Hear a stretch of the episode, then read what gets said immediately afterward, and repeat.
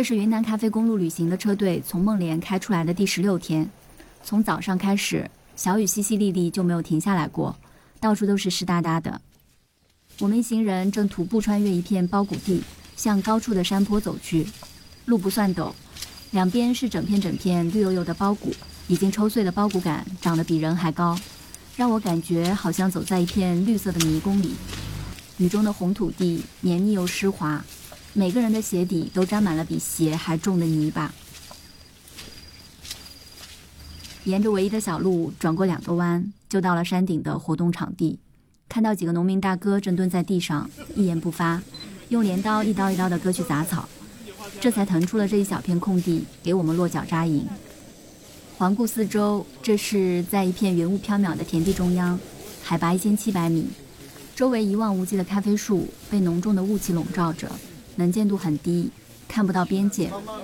湿冷的空气让每个人都不由自主地靠向刚刚升起的火堆。我们生火做什么的？呃，烤火。那个弄吃的。这是九月份的云南，想起来昨天我们还在另一个山头接受三十几度骄阳的炙烤。看一眼身边的伙伴，今天他就已经套上了薄羽绒外套。这里属于沧源县，附近有一个天坑群自然风景区。来旅游的路人怎么也不会想到，从崭新的平坦公路拐出去，穿过蜿蜒泥泞的田间小路，大约十五分钟到达的这片山头就是临沧秋破庄园的种植基地。而秋破庄园的咖啡刚刚在2021、2022年两届云南咖啡生豆大赛中蝉联冠军。我们当然要来这个目前云南品质最好的咖啡种植基地看一看。大家在雨中踟蹰了一会儿。司机们还是决定冒险下去，把房车和咖啡车开上来，把活动场地搭在这片咖啡田中央。按原计划，请附近的咖农过来交流，尝尝我们带来的咖啡，还有为小朋友们准备的自然教育课堂。我们坐坐坐这个拖拉机下去了，脚上特别多泥。然而这一去，原本十分钟的路，雨天里开了将近两小时。这一边，秋坡庄园的赛明姐早就张罗着喊人准备吃的。先上来的人围坐在刚刚搭起来的火坑周边，大片的五花肉烤得滋滋作响。今天太凑巧，昨天都没有那么大的雨，是，就今天。飘点小雨吧，不爱的。飘点小雨其实就好。雨一直没停，临时搭的遮雨棚时不时还漏水，最边上的人索性撑着伞吃了起来。要在这烤，我的后背全部潮到了。没多久，雨终于见小了。附近佤族寨子的村民们都盛装打扮的赶来了。赛明姐说，当地的村民喜欢这样的场合，佤族人爱唱歌，他们把这样一起跳舞、唱歌的活动叫做打歌。我叫个咖啡就是开头听到的那一段，那是一首祝咖啡歌，这个名字是我自己取的。它原本是一首佤族的敬酒歌。但是他们现在的另一个身份是种植咖啡的咖农，就把这首歌给改编了。只要有人起个头，大家就会跟着唱起来。我听不懂佤语，但是依稀能听出来歌词里的“喝咖啡喽”。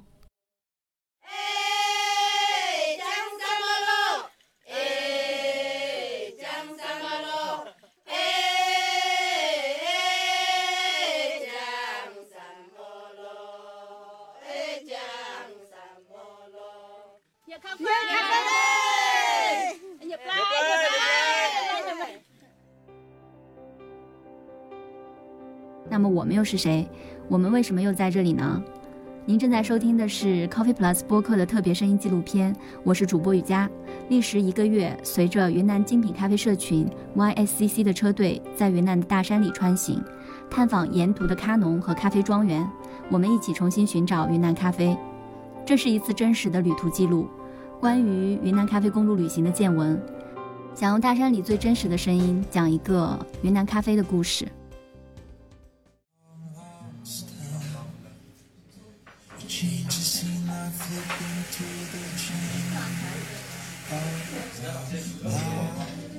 你也许生活在城市里，靠咖啡续命。当你走进喜欢的咖啡馆，是不是有好奇过咖啡是从哪里来的？它被种在什么样的地方呢？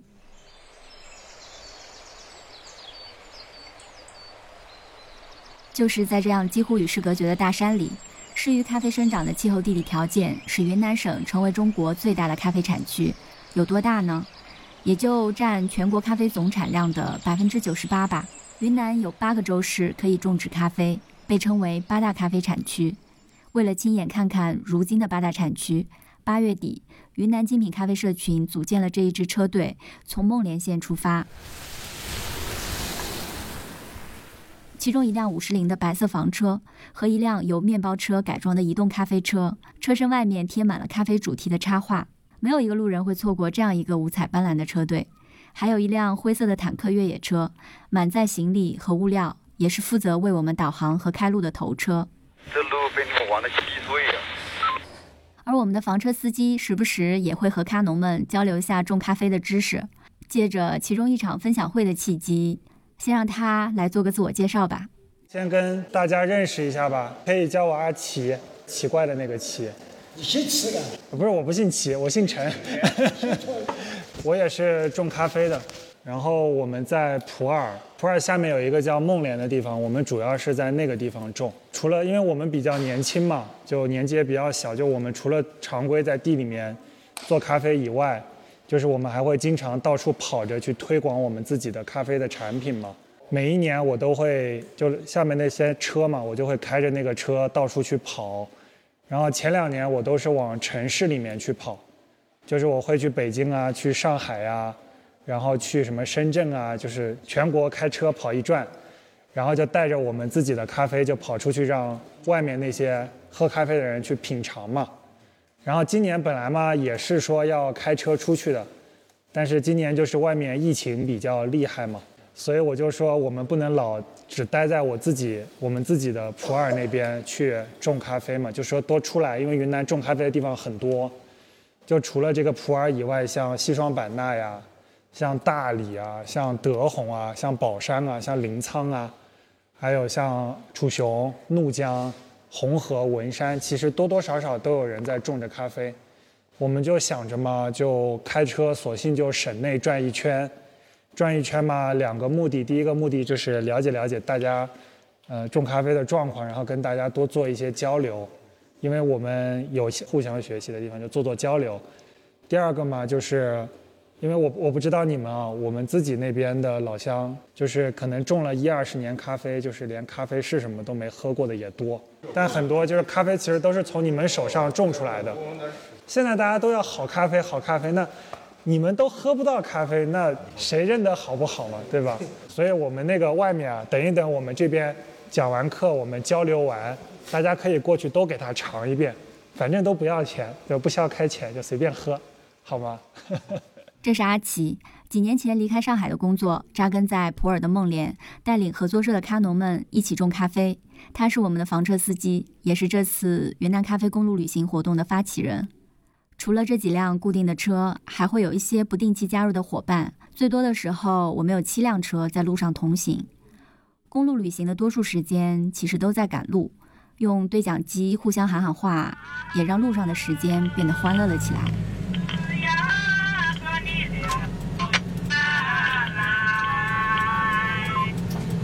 大家听到的歌声是我们的三位方言组的姐姐唱的。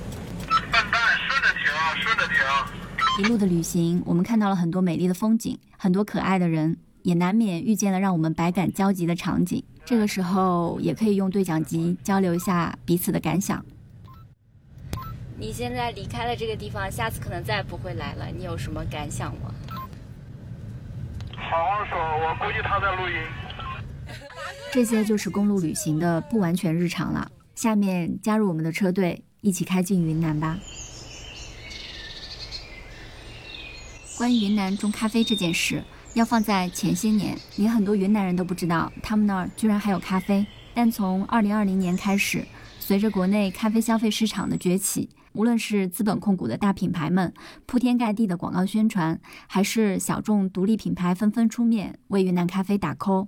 在这样的环境下，如今一个普通的城市人都很难不知道云南也种咖啡这件事，同时也多出来更多的疑问和猜测，比如云南是种的什么咖啡，是从什么时候开始种咖啡的？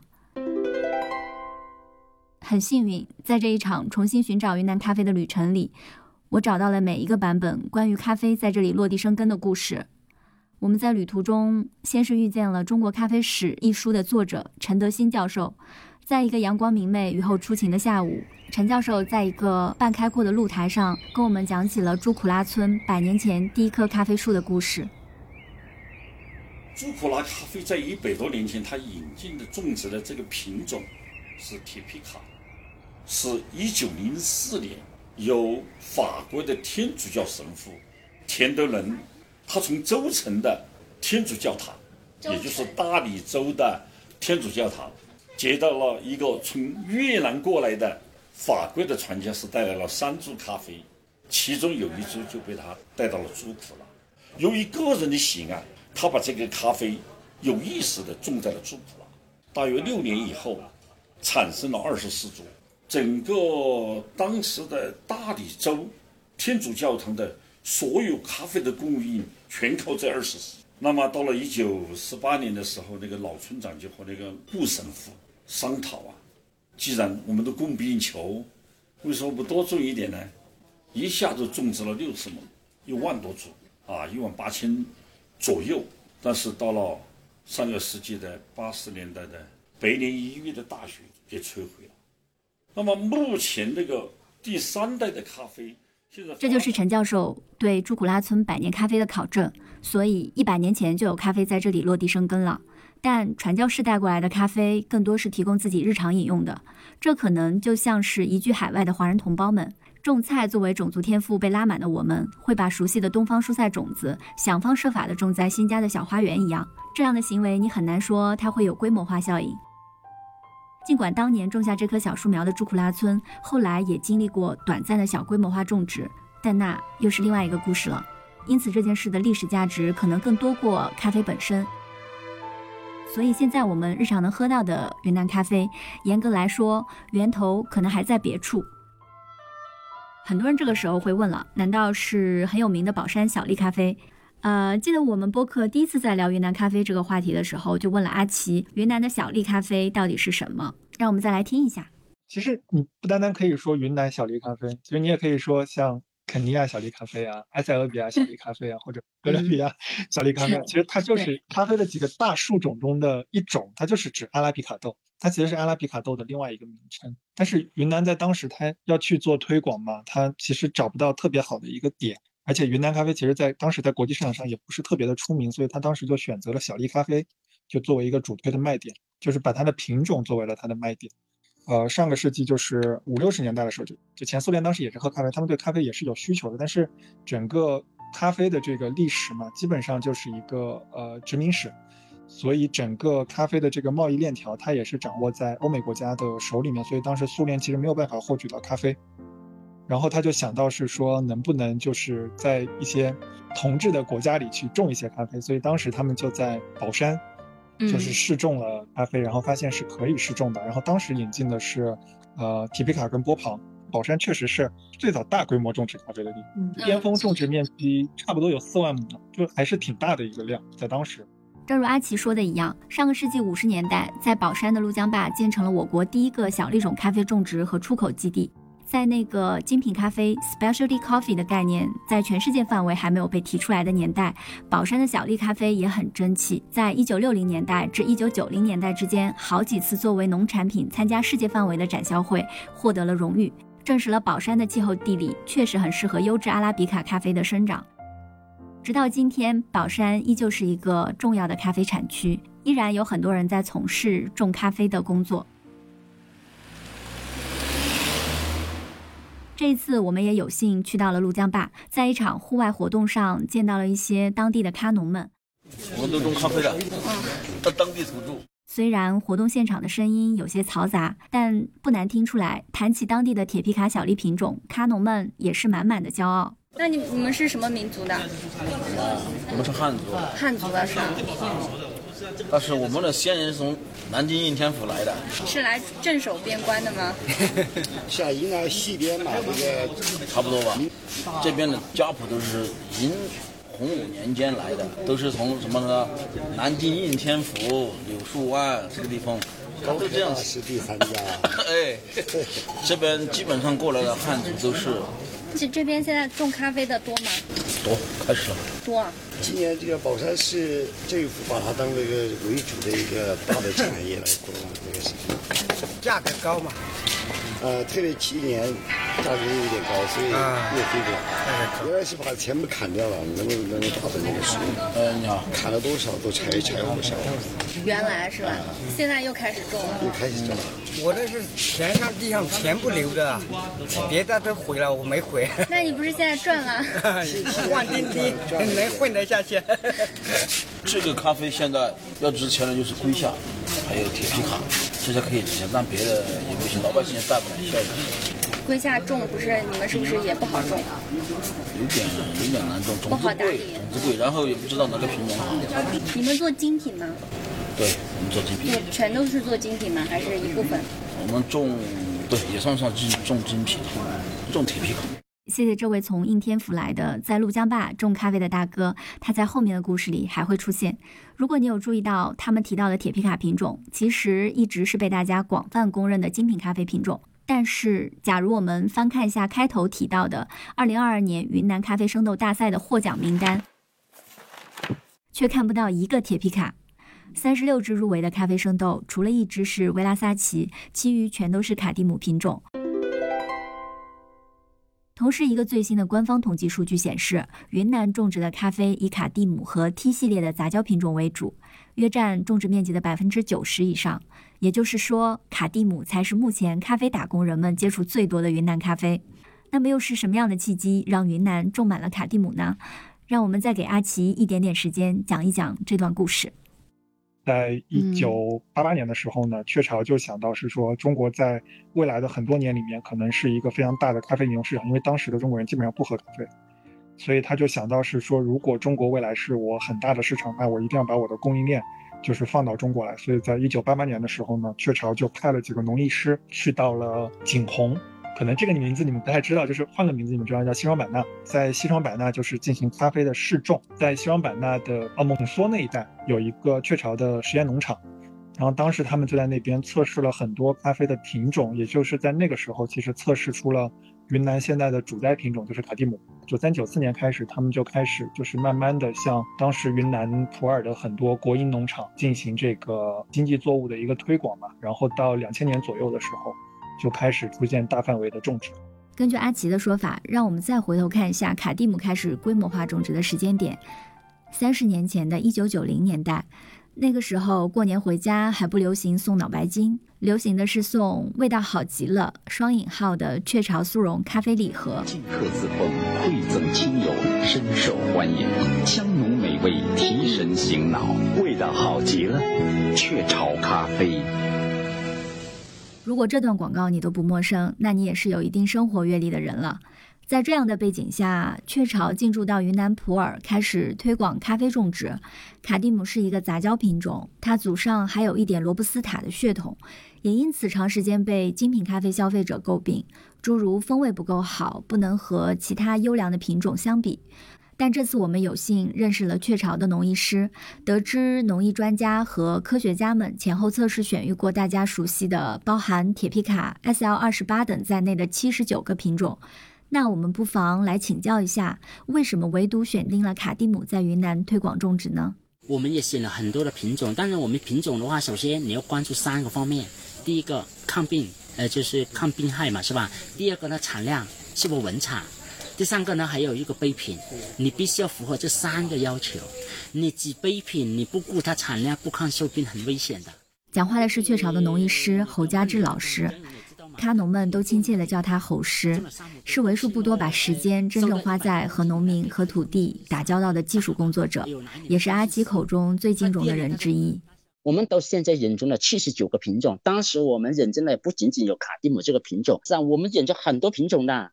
但是他们哪些其他的话都没有达到这个条件，只有这卡蒂姆就达到刚才我提到的适不适合这个云南种，抗不抗病。第二个，这个品种的产量高产，是否稳产，还有品质也不赖，所以是这样子适合的种了。因为对于农农民的话，刚刚种的话呢，因为也知道嘛，咖啡是外来的经济作物嘛，我告诉你我种的咖啡赚不赚钱，是吗？产量如何，这个是很农户很关注的，是吗？不能一棍子打死的，是这样的一个。他们很多对于云南咖啡卡蒂姆的误解。侯老师在雀巢工作已经将近三十年，跑遍了云南产区几乎所有的村寨，为农民提供免费的种植技术培训。在智能手机还没有普及的年代，全靠纸笔和脑子记住前往农家的路，手写的工作笔记多达五十本。当我第一次得知侯老师的经历，我不禁感叹：这不就是上学时候课本里最熟悉的故事照进了现实吗？而这次的公路旅行，侯氏也不辞辛苦地追了我们三站路，依旧是给咖农们做免费的咖啡种植讲座。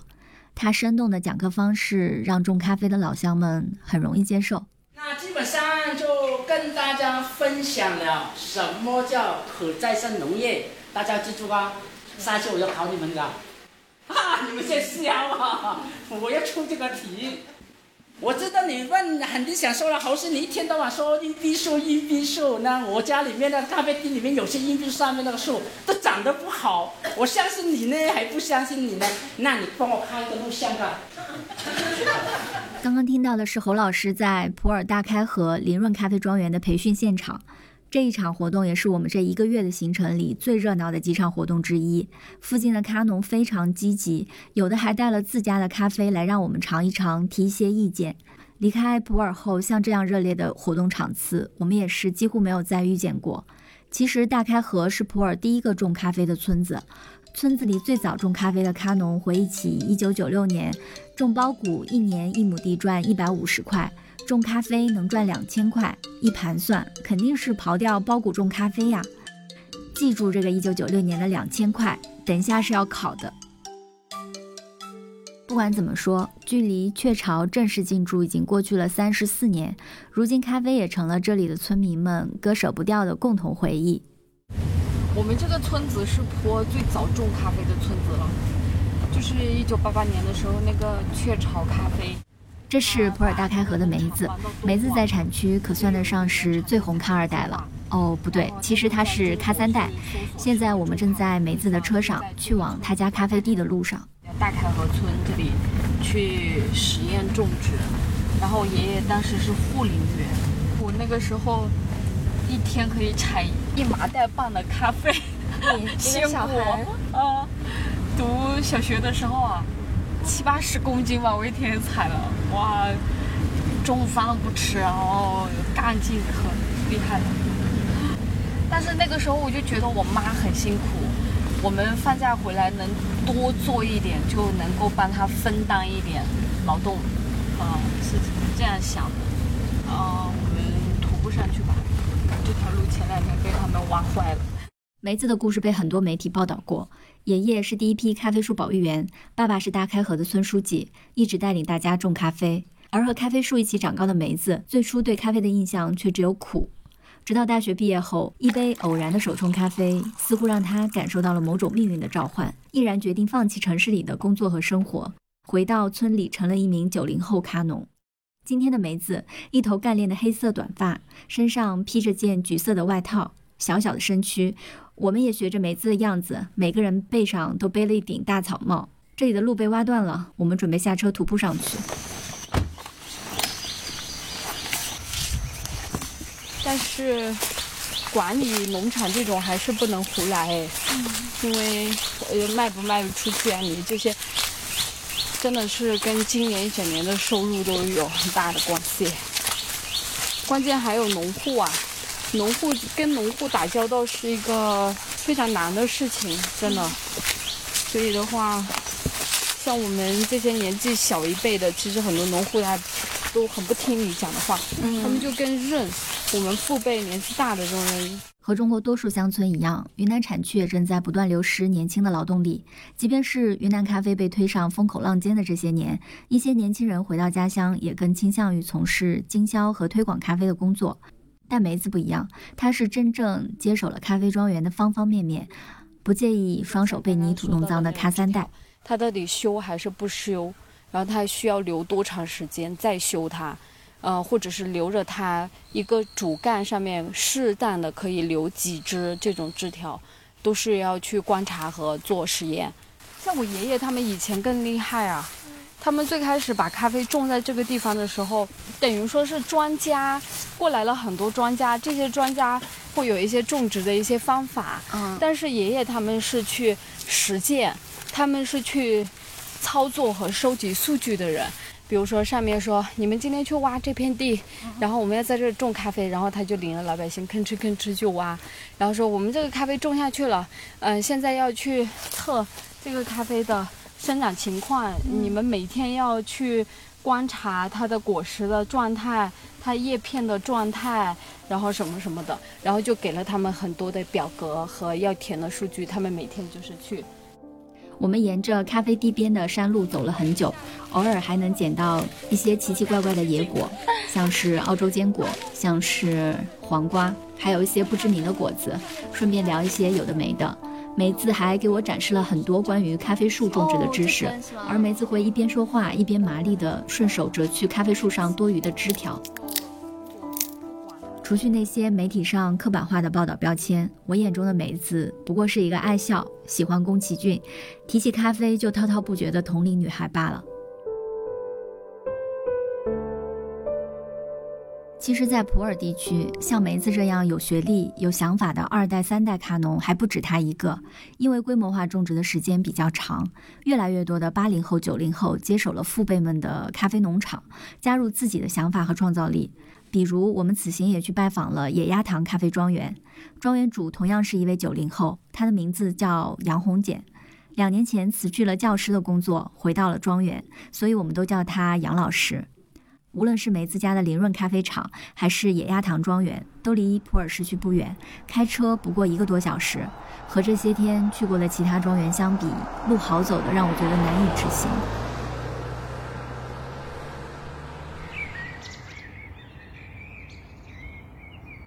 它其实算下来之后，就百分之三五十就实现了精品率了嘛。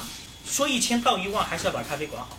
此刻，我们坐在一个半山户外平台上，这里的水泥露台非常的宽敞，还有一整面遮阴顶棚，三面开敞，微风从远处徐徐吹进来。平台的角落里还有一个看起来有点专业的咖啡吧台，边上的大门上挂着一个圆形的灯箱 logo，上面写着“野鸭塘庄园”，设计还有点好看。我们在平台中央的长桌围成一圈，对面是一湾浅浅的开阔山谷，一边喝咖啡一边和杨老师聊天。就是我们家的模式，去年是这样的，嗯。呃，我们优选了一些好的地块，嗯。就比如说水洗这个豆子，我们现在是只用龙潭我们那块高海拔基地了，嗯。然后因为有一些龟夏，还有一些一其他的品种，它还没投产，呃，那那个海拔比较高，一千六以上，然后环境也特别好，所以的话，我们的水洗就只用那块地的了。下面我们这些地方的基本上到去年是一粒一粒水洗都没有用，嗯。就是但这边的话，我们又做蜜豆，还有做这个日晒的，又是选这种，呃，比较凉爽、土质比较好的，像那种荒山岗上的那种，就比较爆的那种，我们就全卖鲜果了。也轻松一点。嗯我觉得可以先把基地这边整弄整弄好，对对对再开始好好做。今年我花了太多精力来做这个事了，嗯我一下子就是心力交瘁，所以我们梅子啊、班长，我们这几个这里提到的班长马上就会出场。家家都有本难念的经，大家都都都在搞这些哎乱七八糟的东西，咖啡的就是这种啊，怎么办呢？每年都在乱。不是每年都在乱，就每年就感觉，而且今年行情不错，好像挣了点钱，换过头来钱呢，钱没见，对对对，全部都进到设备里面去了。呃，我就今年的精力和资金主要是投入到了咖啡园的改造，呃，就是一个是植被恢复吧，一个就是这些呃让遮阴树啊什么的，坚果啊、凤凰树啊、呃台湾相思这些，我们大概种了个一万多棵。嗯然后第二呢，是我们庄园里面这个已经开始有点雏形了，就嗯体验室。那所以的话，我们今年就是过来这个园内，我们种了水果各种各样，你未来会体验的嘛，嗯什么菠萝蜜啊、莲雾啊、嘉宝果啊，呃这些柚子啊，是吧？我们这些种了一两千棵将近。什么凤凰树啊、兰花楹这些紫薇花，还有山鸭果，嗯我们的目的就是为了让以后来到这体验的人一年四季有有东西可玩，有东西可吃，就是嗯就是刚才说到的，为以后三产融合做准备了嘛。嗯啊，这这这是我的一个整体想法。对，我觉得一三产融合真的挺好的，这种体验式的庄园，再加上一些产品的产出，对对对，有零售有批发就特别合适。嗯，对。然后我们现在就是开始自己做义工项目，主要是专题要想搞咖啡这块儿，嗯就让你们联社去去做这个咖啡的这个产业端口，做这些处理法啊等等这样的一些科呃科科研。我们是做文化背书，嗯，我们现在已经是自己的义工流量已经非常大了，嗯。呃，做到二十期，呃，我们现在今年要整合二十家思茅区周围的咖啡庄园，一起来玩咖啡义工，因为这个地方交通特别好，呃，基础设施很好，所以的话，能像我们这种，光我们家这已经是二十多期，已经是呃一百多人了，嗯。而且我们还可以做那个暑期的接那个暑期的大学的这种调研团，所以现在咖啡原产地的文文献资料是很少的这块儿了嘛。所以我们现在就是呃接暑期的这些调研团，就有什么中国农大呀，什么嗯中国地大这大乱七八糟这些个，就是让他们来到我们这些产区来调研、来科普。我们就说投着成本来做这个。这里我又学到了一个词“三产融合”，农业种植结合文旅项目，这是普洱地区很多年轻的咖农正在做的事，听起来是个很美好的未来。但眼下这个传统的种植区也还存在着一些不容忽视的问题。杨老师也提到了不少，听起来有些是当地独有的，有些则是整个产区共同面临的问题。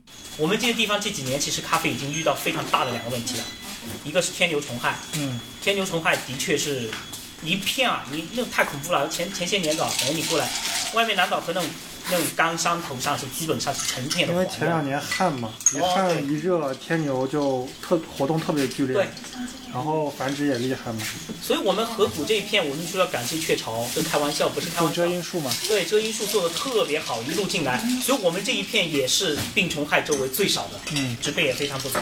嗯，这边现在还有个问题，就是咖啡树的老化等等这些也是很严重，土地的营养跟不上了，因为土太老了，这些咖啡园、嗯太老了。嗯，就是这边这些老一点的就土就更老，嗯尤其前些年草甘膦用的多了，他们像从呃前年了开始，我们就全部打草了，我打了之后发现土真的肥力很好，还是要管理一下。这边多少年了？种咖啡三十多年，三十四五年了。是云南种的比较早的是吗？就这边原来有十八个，侯老师说的十八个农场之一，嗯大开河的那边。对，当时呃雀巢最早进来的那一批，这边也是一个点，嗯啊，八八年了嘛，但是杨迪麦他们来的，嗯嗯，我们这里这个人工成本现在太离谱了，有的时候已经到，然后直接就是村村上直接就发文件这种啊。镇上就不能这种干了，这种人工成本太高，整个产业就完蛋了，是不是？现在我们这边内斗，我跟你讲，这没没不像你们那个孟连产区那种很团结，大家一起做那事。咱们这边嘛，就是很恼火，很严重。普洱这边，嗯，已经成气候了嘛，大家各自有各自的想法。对对，哇塞，那种抢客源、抢抢订单 是吧？抢鲜果呢，快打起来了都都鲜。果到处都抢，我们那儿也抢。我我跟你讲啊，到咖啡产季，光光因为这里绕出去就是大开河村河嘛，光这条路上鲜果店七八个点，对，那种夸张啊。怎么抢鲜果啊？谁标的价高是吗？对啊。感谢杨老师，不愧是老师，这一天让我录了好多高质量素材。其实，在普洱我也能看到，每一位庄园主都有自己特别喜欢和专注的领域。比如刚刚杨老师提到的老班长，其实是九五后二代咖农，叫李福生，也是一名退伍军人，所以我们都叫他李班长。他的庄园叫做之光庄园，就是国货之光的那个之光。从野鸭塘出来的我们，驱车前往不远处的李班长家。李班长出来接我们，不知道为什么，一眼就能看出来，确实是有一种退伍军人的气质。而班长的五官和彭于晏又有一点点神似，以至于我们摄像师小静直夸他在镜头里太像彭于晏了。普洱彭于晏，在彭于晏家哦，李班长家的小院子，他在给我们冲咖啡。哇，好久没喝全红果这种，挺干净的喝的。嗯。我们看到桌子的角落里有一摞带“喜”字的纸杯，才知道班长刚刚新婚不久。定制的杯子才有喜事。和最新经营三产融合的李老师不同，李班长则更喜欢研究和尝试各种不同的咖啡处理方法。走吧，我们去车场上看看。喝完咖啡，我们一行人起身去班长的处理厂。路上，他一直跟阿奇讨论咖啡处理。十五天的效果跟我觉得跟去年差八天十天的差不多一样。是，呃，我们会区分的，就是放在太阳外面晒的那种，就是高温发酵。走到村子的边缘是一处宽阔的水泥晒场。九月初产季还没有到来，晒场上空荡荡的，只有不到十分钟就能把人晒到过敏的刺眼阳光。旁边的一座钢结构厂房就是处理厂了。我们要挖机场。我们做下面的密处理，我们就用到这个机械，我们会用到这边。走进去，我们看到各种闲置的机器设备和晒床棚架。我心想，这算是当地做的非常好的大户了吧？对得起“之光庄园”几个字。这就是厌氧发酵罐吗？对，自己测这个也挺准的，我觉得它会变嘛。我们走的时候，班长顺手给了我们几包咖啡豆，其中一包之光蜜处理是此行我们喝到最好喝的咖啡，以至于还没走完全程，这包豆子就被小伙伴们急不可耐地分刮光了。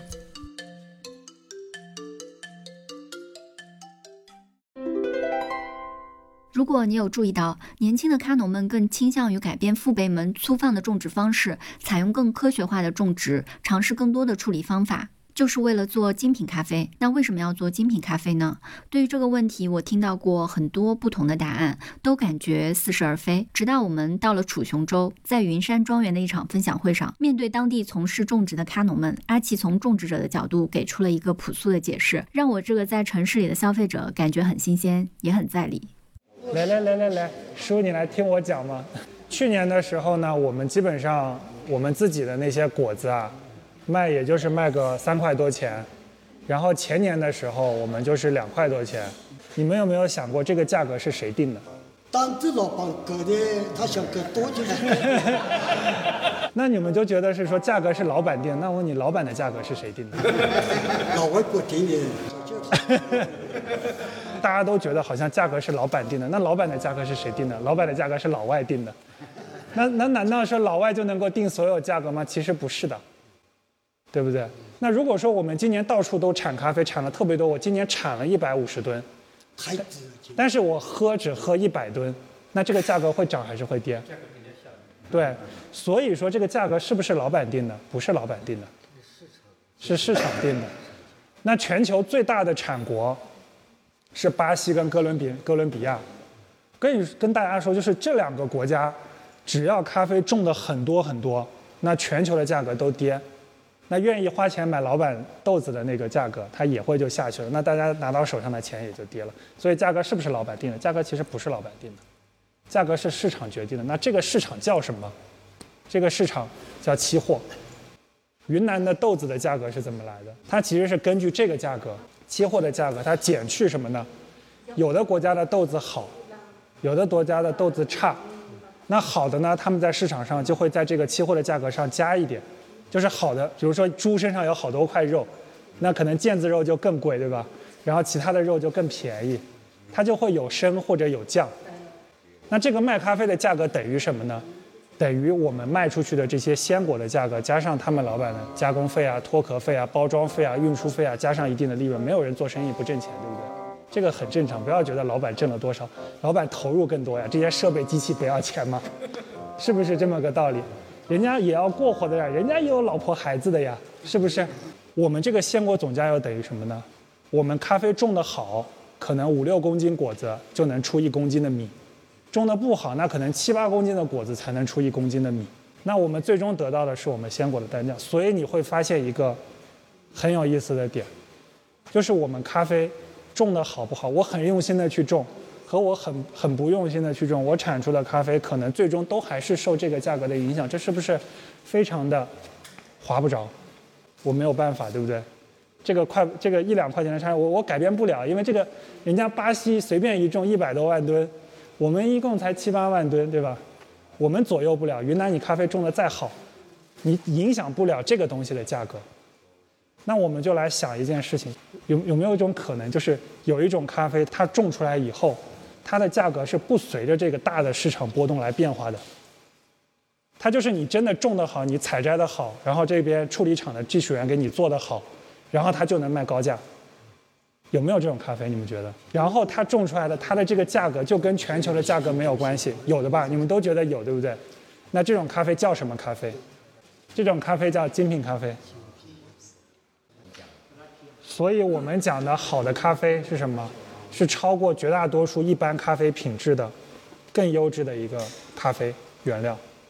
那这种更优质，它为什么大家愿意去付更高的价格去买精品咖啡？是因为我们在之前的所有步骤里面都付出了比常规的咖啡更多的一个努力，就是我们更细心的去选择品种，更细心的去种植管理，更细心的去照料它，甚至说更细心的采摘我们最终得到的那个东西。我们做精品已经做了八年了，从八年前我们开始做精品咖啡，然后到现在为止，我们一年。可能精品也有个两三百吨最少。我们虽然大宗的还是商业，但是我觉得未来精品一定是我们自己的发展的方向。这个就是跟大家阿吉说的没错，长久以来云南咖啡都是作为大宗商业豆被期货市场裹挟，并且长期处在跳水价格的情况。即使是近年来精品咖啡市场火热到爆的情况下，目前云南咖啡精品率也还不到百分之三十。如果我们把时间拉回到一三年、一四年那个产季的时候。当时阿奇还在 c i s o 作为寻豆师的他，曾去过非洲、中南美洲的咖啡产区，而当去到云南时，却不停地被告知说这里的咖啡不好、差。但他看到这里的地理环境和人，似乎又哪里都不比别人差，那凭什么我们做不出好的咖啡？于是就这样，二零一四年 c i s o 作为国内精品咖啡的探索者，设立了云南咖啡十年计划，以咖啡种植的十年为周期，开始探索本土的精品咖啡。也是因为这样，阿奇频繁地深入云南产地，从采摘、处理到豆种创新，开始和当地的咖农频繁地建立连结。农业本来就是漫长的。二零二零年，阿奇意识到一个十年是远远不够的，索性离开了上海的老东家 CISO，来到了滇缅边境的孟连县，全身心地投入到云南咖啡上，成立了云南精品咖啡社群，才有了今天这个公路旅行活动。那么，什么是精品咖啡呢？什么样的豆子，什么样的咖啡，我能够算作精品咖啡？什么样的咖啡，我可以脱离这个大大家的这个价格，然后去走？那简单来说，它是一个非常长的一段话，我给大家念一下，就大概是说，精品咖啡就是它要选择，第一步是什么？要选择适合的品种。第二步是要把它栽在种在有助于这个风味品质发展的土地上。然后是什么？要谨慎的去进行水洗和日晒加工，这个是加工的事情。然后是什么？要去筛选无瑕疵的生豆。那我们飘掉的那些，它空壳那些，它就属于有瑕疵的时候，那就要不成。要选择是最高级的生豆，然后要精心的去运输送到客户手里，然后进行高超的烘焙啊，引出它这里就属于这个地方独特的这个地方的味道。大家都喝茶嘛，都知道什么班章啊、冰岛呀这种地方为什么好？因为它有地域的特色。特色。那好的咖啡它也会带有它地域的特色，然后再什么？以公认的这种萃取冲咖啡的方式泡出好的咖啡，这一整套下来，这个东西叫精品咖啡。那我们只看原产地这个部分，只看我们种的部分。所以第一重要的是哪三个东西？对，第一个重要的是品种，第二个是海拔、气候、土壤，还有种植管理。然后之后是什么？之后是采摘和处理加工。你们采的时候是怎么采？都是采全红果，还是也会有一些杂果？我们为什么要去采全红的果实？因为我果子得好，我种出来的咖啡才好。我豆子如果我果子都没熟的话，那我最终得到的这个肯定也不好喝，对不对？所以这个也非常。其实再往前推到二零一零年前后，还有很多人在云南做过咖啡精品化的努力。最为大家熟知的，一定是星巴克的甄选系列了。从二零一二年起，在普洱设置种植者支持中心，直到二零一七年，星巴克才推出了第一支中国云南的星巴克甄选豆。说到这里，要插播一个有趣的小故事。如果你还记得二零一九年入选星巴克甄选的秦开农场，这次我们也路过了。记得那是紧贴在县道边上的一座小房子。墙上写着“咖啡屋”几个大字，砖墙还被漆成了鲜艳的赭红色。秦开大哥热情地招呼我们进门，忙活着给我们冲咖啡。我站在吧台对面，怎么看都觉得这张脸眼熟，以至于脱口而出了一句：“我见过你，见过我？没有吧？我要问一下，是不是拍过什么纪录片？星巴克的纪录片。星巴克的纪录片啊？星巴克的纪录片。哦，应该是看的照片嘛。我这个人特别不脸盲，基本上因为得到甄选系列入选的农场和咖农都会像明星一般被提供更多的社交媒体曝光和讲故事的机会，我想这也算是对辛勤劳作的咖农的另一种褒奖吧。先坐一下。星巴克用你们的豆子吗？我供给他的就是豆子。嗯，这是最早一批星巴克的甄选农场。哦，第一批应该是第一批，云南的第一批。来个？哎，大哥。啊，那个番茄佐，番茄佐三个，还有那个金山嘛。啊，三家是最早的三家。就是就是来，哎，大哥，我们三家。嗯。秦开大哥，你下面在干什么？我咖啡的。下面吗？这里吗？啊，不是，你的棚子不是这里吗？怎么到那个地方去了？啊，那个露台。对啊，你露台那边是挺是挺观景台。哦，这么大的观景台啊，有点子厉害哦。它那个下面就是澜沧江。下面是吧？嗯。那露台上是不是可以看到澜沧江啊？可以吧。站得高了就看得到了。看看得到，看得到。这个由五年前甄选精品豆引发的小故事就插播完了。我们顺着刚刚在秦开大哥家看到的澜沧江继续往前走，顺便把时间再往前，也就是二零零八年的时候。其实当时本土企业也有开始做精品咖啡的探索。就是下面这个要出场的故事地点。我们的车队正开进一座颤颤巍巍的过江吊桥，桥下就是作为澜沧江支流之一的曼老江。虽说在水系交错、高山险阻的云南境内，这算不上是蓬勃大气，但横亘在山间，又恰逢雨季，泥黄色的江水滚滚，似乎也透着一丝丝悲凉的气氛。过了桥不远，一小片村子边上有片厂区模样的建筑群。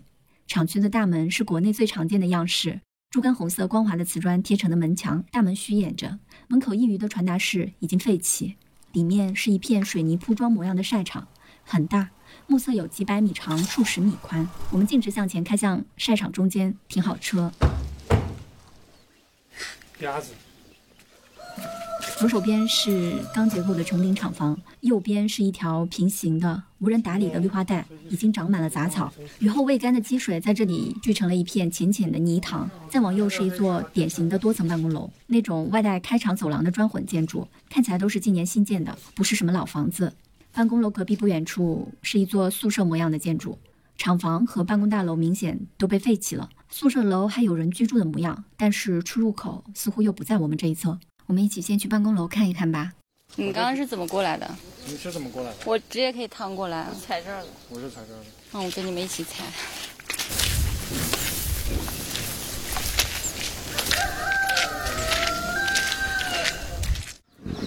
你当时是来视察的吗？对啊。还是在 CISO 的时候？对，云南项目第一年的时候，当时过来学习。我在这个间吃过饭。那个展览厅里面还有点老化。第一年你就来这里啦？对啊，当时出名了。从那以后你再也没来过？对，再也没来过。那他们现在这边剩下的人是？是没有剩下的人，进来吗？这些不是是附近的村民还是？这是村民，应该还有一些是。没有留下来看看场的人。没有，这边整个废弃掉。这个当时可有名了。我们越过一地的鸡粪，走进办公楼一个废弃的大厅。墙上挂着些战损风的老照片和证书，积了一层厚厚的灰尘。照片里的人我还认得出，据说是当年云南咖啡有名的大咖。零零落落的办公矮柜四处散落着，抽屉里也是满满当当的，都是当年来不及带走的东西。这个是咖啡 review，澳洲的一个咖啡豆评分机构，泰德领导的项。以前非常有名。哦，这个就是泰德爷爷。对，当年可是很好，很很好。为什么他们做一家扶贫企业，能把九零家引进中国？当时他们有好多背景，就是他们有美资，然后有国资，然后有私人，然后有很多。然后当时。生豆啊，当时他们做就开始出名，在国外的时候，国内其实精品咖啡品牌都才刚刚起步，然后他们就有非常好的一个种植的概念。你看他这里建的其实相当规范，有种走进历史的感觉，是吧？好多都这样就就不见了。你说的收收豆子的单子。楼上还有吗？我们到楼上去看看。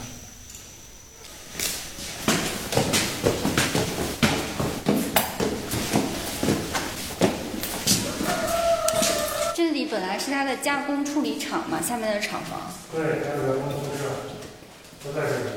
他们有多少地啊？要这么大的员工宿舍，还有处理厂，真的好规范啊！就是很规范。办公室吗？嗯，这边是会议室，这大大里面都进不去啊，门都锁了。都锁着。我觉得当时能做这么规范的已经很厉害了。十年前。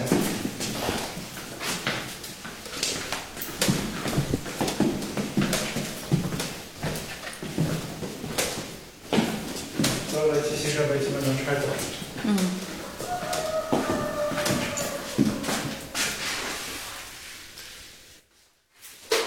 这里是曼老江边一座废弃的咖啡处理厂。之所以会来这里，因为阿奇在几年前还在 CISO 的时候就曾来过。当时的曼老江还是云南寻豆不容错过的一站。目前网络上的资料也显示，008年曼老江咖啡是第一个加入美国精品咖啡协会的咖啡种植企业，在那个年代就在推行有机种植的理念。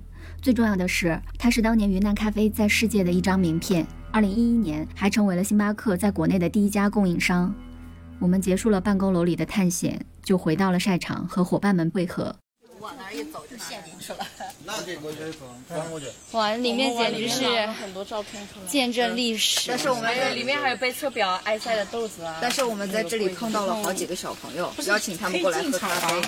就是那个他们已经进去了，他们已经进去了。当年那个在咖啡 review 就澳洲的那个评测网站上，哇拿奖的一些，这个这两个截图我都有，我以前电脑里还存了这些截图呢。我是七年前来这里的。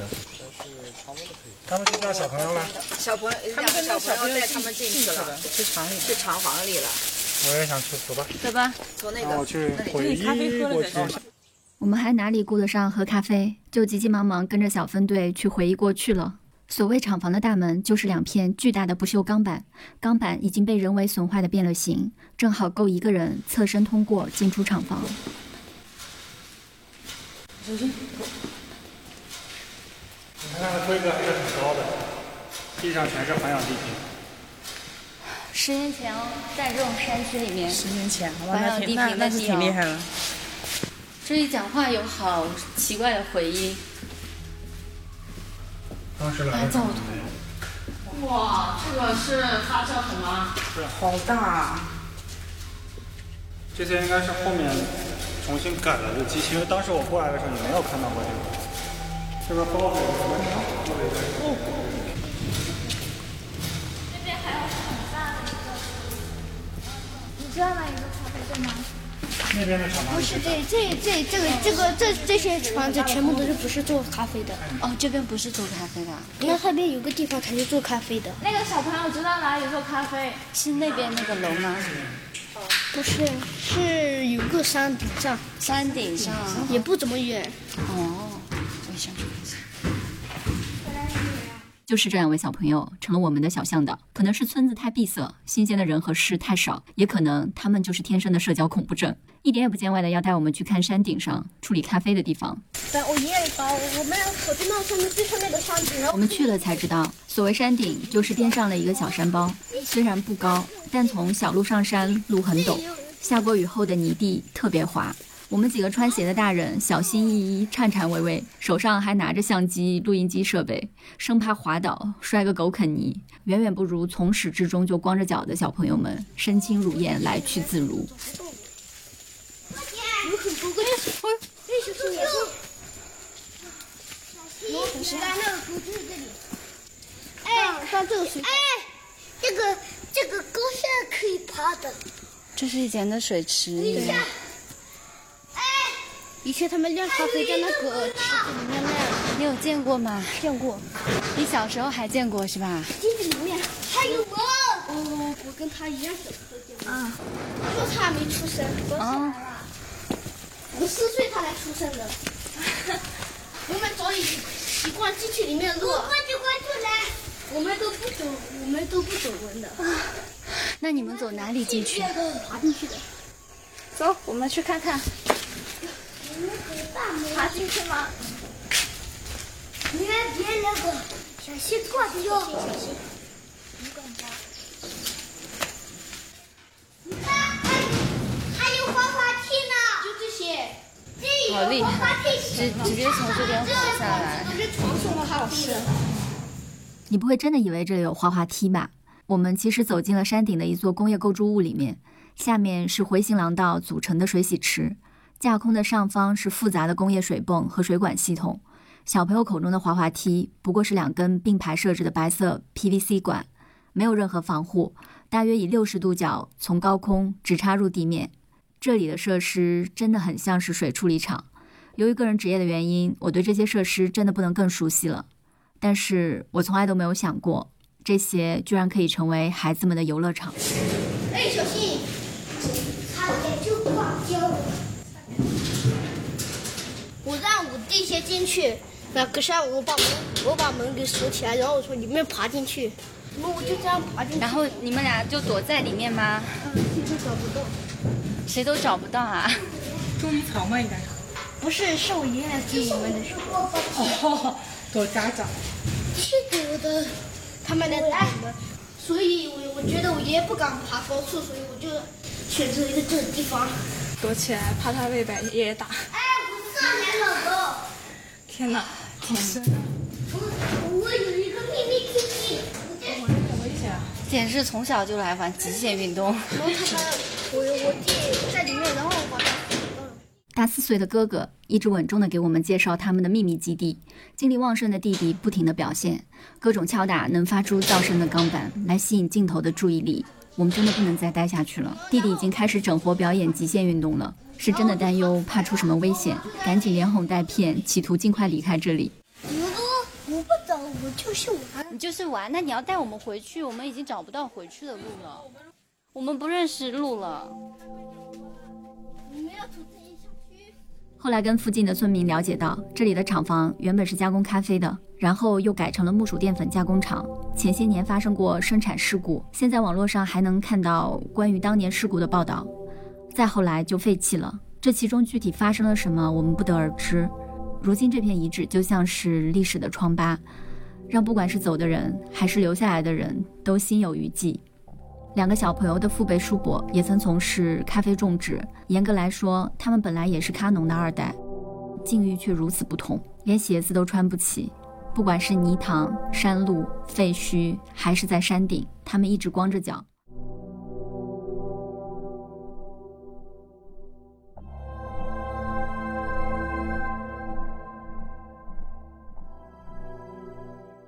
其实这个故事还没有讲完，但我想把它的结局放在后面说。让我们先回到咖啡的主线上来。如果你还记得阿奇说精品咖啡第一重要的是品种，那我们就继续来说一说品种。在云南。很多有知识的咖农都在做新品种的尝试，这是去年十一月份我第一次去孟连就能感受到的。即使不是在地里大批量种植，在农场的房前屋后，也总能看到一些幼年咖啡树的苗圃，其中某一棵苗木的种子，说不定就来自世界另一端的某个著名产区。到现在我还记得红枫庄园的邹姐兴奋地带我们看失种在晒场周围的幼年咖啡苗，这株是铁皮卡，那一株是卡杜拉，那边是龟夏。但是当时对产区不甚了解的我，还不是很能理解这些新品种对庄园主来说可能意味着是未来的希望和财富。尽管这个未来至少可能有十年之久，毕竟到目前为止，谁都还不知道真正适合云南这片土地的是哪一支品种。在所有的尝试当中，最首当其冲的肯定就是铁皮卡了，就因为它是比卡蒂姆更早在这里落地生根的咖啡树。就像节目前面那位应天府来的卡农大哥一样，提起种铁皮卡，他们的言语里是自带着天然的优越感的。而这种想法也是他生活的地方，耕种小粒咖啡多年的宝山赋予他人民的信仰。然而现实是，铁皮卡确实是一个好的品种，但似乎不是一个完美的选择。你挤杯品，你不顾它产量，不抗锈病，很危险的。因为那个孟连那个李江勇你知道嘛，他第一年种那个铁皮卡，他种了三亩多，高兴哦，哎，收到一百多公斤，人家给他一公斤是三百八吧，哎呦，哪一年他高兴死了。他第二年他说他想哦，今年开发很多，他想想第二年很好啊，谁知道因为第二年雨水又多，他又没有预防，到十月份的时候一锈病，全部叶子落完，落完以后全部回锅，那就没得好的咖啡。啊，所以的话，我也告诉他们，品种可以种，你们能够管理的，你可以种，但是呢，你不要大面积的，你大面积的话，你管不过来，到哪真的会很后悔。还有的话，你必须有买家，他出很高的钱给你，因为都要给啥，还有其他的产量低嘛。要风味好、抗病，同时还要高产，可能就是天生的伪命题吧。新品种的引入，自然不能靠农户自发的在房建屋后育种的那几株苗木，要大面积投产，还是需要从相关机构或者种子公司买进树苗。第一次听到这里的你，应该不会觉得这些都不要花钱吧？相反，这也是很大的投入。一些紧俏的新品种苗按株卖，一整片地加起来就是不少的投入了。买回来还不一定全都成活，成活了还至少要三四年才能开始有收成。更不要提在乡村做生意，总有些人不守规矩，投机倒把，卖病苗，利用信息差哄抬物价也是有的。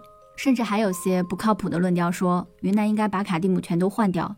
对于这样的说法，我最近刚刚学到了一个新的词——农业素养。这些人应该是没有基础的农业常识吧？但是至于这个的话呢，我只想讲一个例子哈，我也不会说它对还是不对啊。二零一三年的时候呢。阿奇最清楚了，中美洲哪些多少国家因为锈病危害，有些国家的产量降了百分之七十。哥伦比亚也有，危地马拉这边也有，还有那个萨尔瓦多啊，萨尔瓦多，他们都把原来的品种来种了个卡蒂姆。我们为什么要把它改呢？不过呢，话说来，他们也讲了也对一部分，为什么呢？因为我们的卡蒂姆这个品种真的差不多也有三十年了。嗯。呃，有些品种像 P 一、P 二、P 四。都有锈病啊，还是很严重的。但是 T 八六六七 T 五幺七五，它还是抗锈病还是很强的。还有一个的话呢，其实它有新品种出来可以拿来种啊，种一部分就是说有一个农场不要单独种一个品种。我这个是我建议，还是多至少三三种左右啊。当然你想做点精品的，就像像龟沙，你可以种嘛，是吧？其实龟沙这个杯品还是真的还不一样，真 的真的。可以可以可以，真的真的我一点都不假。包括我们雀巢野人种不是有五个原生种吗？我跟你说过啊，我们五个原生种的话，杯品起来都不一样。哎，有没有发现，就连雀巢这样求稳的大企业，这些年也在积极尝试新的试验品种。我们现在段时间你也关注了吗？我们呃，二零一八年不是跟呃云南农大签了了吗？因为我们第一轮的品种就是筛选那个试验，我们从二十三个品种选了七个，嗯嗯，它各方面都很好了。我们是这个品种是零八年就一一年就开始选了，选到到二零一八年在第二阶段的田间试验、多点试验。那再等多两年，二零二五年我们就知道哪一个更好了。一直都做，但是雀巢做事情如果没有百分之一百的把握，他不敢说，也不敢会供给别人的。嗯，不是随便拿过来就种，不是这样的，因为要大公司考虑事情比较周全一些。从侯老师的话里，我们了解到。对于新品种的选育，从零八年开始的实验室选育阶段，到现在已经过去了十四年，预计还要再等三年，直到二零二五年才能上市推广。现场种咖啡的农户们都表示很理解，因为大家都知道，毕竟是投产后还要三五年才会有收成的农作物。哦，还是很谨慎的。零八年、一二年。啊，就是呃一步步来做的每个品种。那我们可以这边看看小朋友在做手工，或者我们可以直接下去喝咖啡了。嗯，对对，也是谢谢侯老师。哎，没有没有，有缘。我经常说，因为咖啡我来到云南，因为咖啡我认识你们。今天又进步了。啊，我这是今 天。你多点跟我联系，老乡。对，反正今天是进步了。天才，你永远在进步。天才，你的庄园起名字了吗？我们就叫龟本，龟本是在哪里？我义乌。啊，那好近哦。啊，不远。嗯，OK，我推。离这里很近。嗯，我昨天还给他起了一个天才的天才的咖啡地。我种的少，啊，但种的好。这位被阿奇夸奖咖啡种的好的人叫蓝天才，蓝天的蓝天，天才的天才。既然说到了这里，就让我们一起玩个时间穿越。回到前一天，一起去看一看天才哥的咖啡地吧。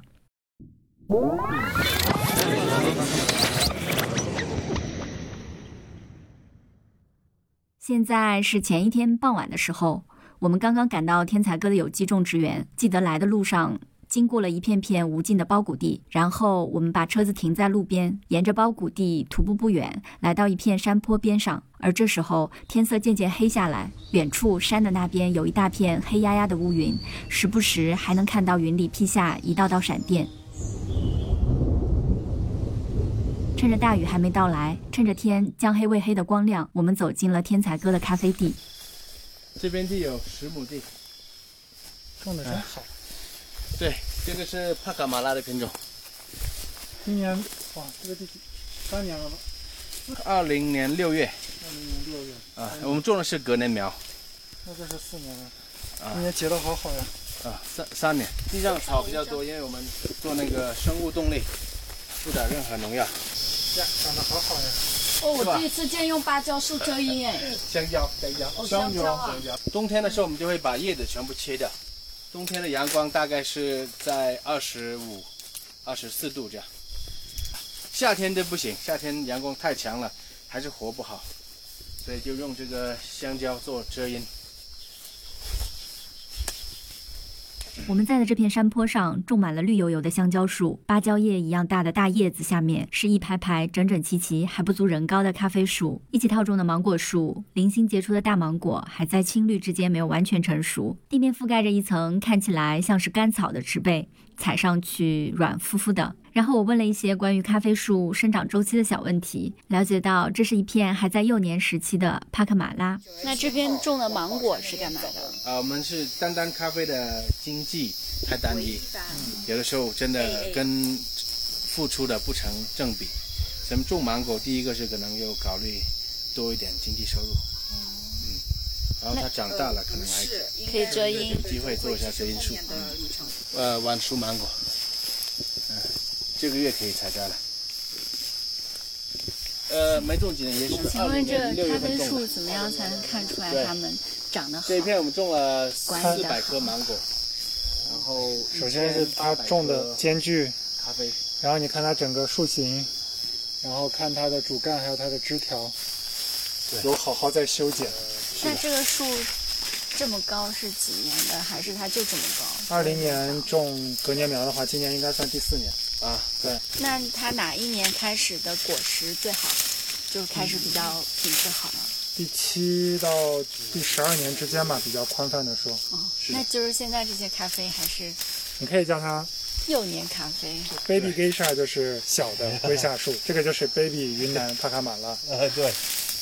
不让天才的地，对，呃，一般正常情况是七年以上的那个咖啡风味会更好一点，因为根很很发达了。哦。但是像这种也可以做得到，因为我们可以喷一些叶面肥，嗯，有机叶面肥，嗯，就是天才的咖啡是 喝牛奶吃海藻粉。我们会用一些牛奶来发酵做那个液体肥料。这这片地好好看啊！呃，对，很难很难看到特别好的咖啡地。嗯嗯。听到这里，你一定和我一样期待喝牛奶肥料长大的帕克马拉是什么味道吧？天才哥的咖啡地堪称是可持续农业的教科书。过去两百年间，世界绝大多数咖啡种植地实行产量至上的模式。通过单一作物种植获取利润的最大化，就如阿奇口中所讲的巴西一样，一直以来采取无遮阴、全日照的高度工业机械化种植，这是所谓市场决定的工业农业。但越来越多产地的人意识到，这种农业方式已经是穷途末路。事实上，环境问题让技术已经不再能够抵消巴西频繁出现的史无前例的干旱所带来的影响，也不能缓解印度的霜冻。或者尼加拉瓜以及亚洲等产地反复出现的自然灾害，更无法制止利润和品质的下滑，无法抵抗病虫害的肆虐，对改善植物和土壤的检疫状况也收效甚微。而各产区可供耕种的面积在未来不但不会增多，反而会越来越紧张。因此，就目前来讲，很多关注产地的人普遍认为，咖啡未来的出路之一，显然是在于可持续农业的发展。无论是套种间作，还是生物动力农法，都是能尽量减少对环境的影响，生产优质咖啡并获得最大利益的明智选择，也是众多从事精品咖啡种植者在努力的方向。当然，无论是工业农业还是可持续农业，它们的出现和存在各有各的职责，也无法一棒子打死哪一个。走了，天才，明天见。好，明天见。嗯，拜拜。谢谢你。拜。但不管怎么说，天才哥这片种的最好的咖啡地，看得我们赏心悦目。可惜天才哥的龟下苗还没种下去，但没想到。这个遗憾在旅行快结束的时候就被满足了。我们在楚雄的云山庄园还看到了一片此行最漂亮的卑鄙龟下咖啡地。打扰一下，我是 Siri，就是想说这里没有现场录音。总之就是世外桃源里的龟下咖啡田，靠自己发挥想象吧。如果实在想象不出来，那就千万不要错过 Show Notes 里列出的图片和视频。谢谢。云山庄园的郭老师说，打算来年在地里种些凤凰树做遮阴树，也祝他的龟夏到时候卖得像凤凰花开一样红红火火。如果你有发现，在众多新品种的尝试里，被频繁提及的就是龟夏这个目前在全世界被拍出最高价、被认为风味最特别的品种，恐怕不止在云南，世界又有哪个产区不是在积极试种呢？但一个品种的落地、迭代、稳定，还要产出我们期待的品质，需要的是时间。还是那句话，农业是漫长的。归夏热潮，此处我们略过不谈。我就想再给你听一听应天府来的那位后代大哥，说说陆江坝的新品种们。现在种卡蒂姆，卡蒂姆，哪一个七三一四七八六六七。它有那个红卡。哦，绿卡，那个是 P 三 P 四。然后它，我们最知道就是啊，还有一个是 A 四八八，有一个七九六三杠，但是在我们地方变异了，它还是好吃啊。这边种 S 二八八应该也多吧？不多，不多。绿卡，嗯，现在新的就是萨奇姆，可能是一没有萨奇姆也很少的，那个卡杜拉，偏多，卡杜拉也有，少量的叶加雪菲也有，可能卡杜拉要多一点，知道的。卡杜拉哪里来的？格格索的吗？知道哪里来的，反正有人种出来了。卡杜拉风味很好，不是太差。嗯，卡多拉比较好但是卡图拉和卡图拉都很好种。它不能跟我们地方的铁皮卡比。我们做了很多比较，叫不同的人吃。大哥的言语里又提到了铁皮卡，是真的爱宝山当地的铁皮卡呀。但是我想说的是，刚刚对话里阿奇特别问了一句的萨奇姆，也是近年来在云南被大量推广的新品种之一。还记得我们节目开头的秋破庄园吗？就是打歌跳舞、野外喝咖啡的那个地方。当时我们所在的天空基地就也种植着大面积的幼年萨奇姆。看样子，未来的云南生豆大赛获奖名单里，应该不会再是卡蒂姆霸屏，一定会出现越来越多的新品种。这里我又很疑惑，我们走了那么多的咖啡地，在当下既然是一样的卡蒂姆品种同台竞技，为什么偏偏秋破这样年轻的庄园出产的卡蒂姆被大家认为是品质最好的呢？为什么这两年秋破的成绩这么好啊？圣斗赛，这不难理解。这边种的都是旱稻，旱稻种完了之后直接砍掉，就地就烧的，所以它的土特别肥。新树三年，刚投产，然后昼夜温差大，然后天开又会带来很多的小微气候，好，所以不奇怪它的质量会好，质量会好。然后阿奇就被一个陌生的大哥拉去照相了，我也没有办法追问更多，但是他简短的回答让我明白了好咖啡是靠种出来的道理。气候、环境和土壤对咖啡种植来说太重要了。讲到这里，如果你也去过云南，你一定能感受到云南是一个多么物产丰富的地方。这里可以耕种的农作物太多了，有些地区的人们甚至靠野外采菌子也能有不错的收入生活。而刚刚天才哥说，咖啡的投入和产出很容易不成正比，这是很真实的描述。因此，尽管很多人在积极的尝试种植新品种，自然也会有很多农民不愿意再种产出比过低的咖啡。而这些也不过是人之常情，在温饱问题和经济利益面前，自然很少会有选择在他们看来不切实际的梦想。而对于常年跟农户打交道的侯老师，他也深表理解。但每逢在分享会上，他还是希望能用猴子掰苞米的故事来劝一劝大家。谈到这一点的话，很多老乡，呃，他们种咖啡的时候，我们就告诉他，你们种咖啡的哪天起的话呢，你要坚持，你绝对不能像猴子包包谷。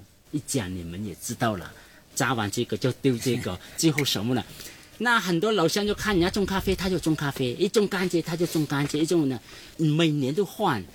啊，我记得我第三人老板叫江德奇麦杨迪麦，我跟他去合格，就是现在那个孟连的帕兰路口那个合格咖啡。啊，对，当时我们去的话，零二年去，那农民正在把咖啡挖掉，我问他种啥，他说种甘蔗。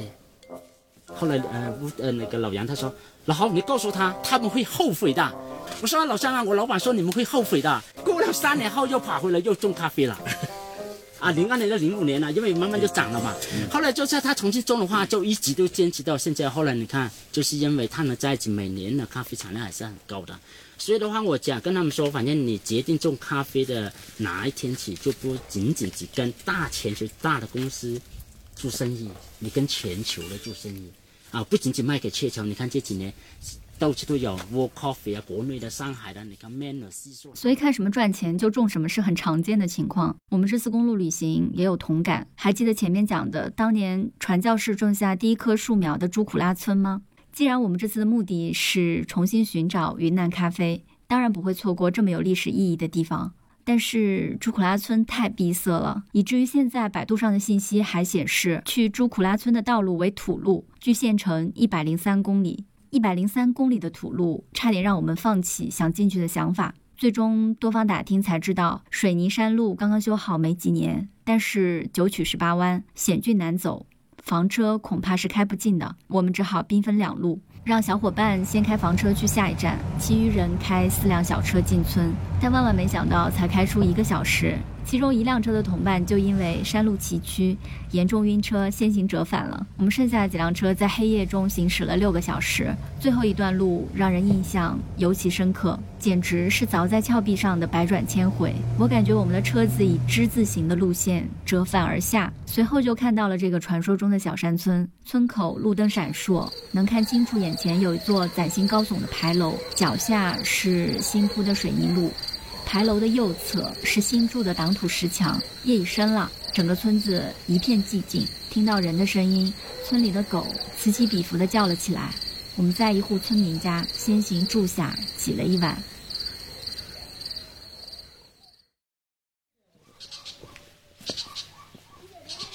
直到第二天一早出门，才发现这六个小时的山路真的把这座村子远远地隔绝在了城市之外，没有一点喧嚣的气氛。回到昨晚我们停车的牌楼处，向前看，左前方就是当年传教士的教堂，如今已经在原址修缮过了，是一座崭新的白墙灰瓦的典型中式带院的结构，里面被改成了村史馆。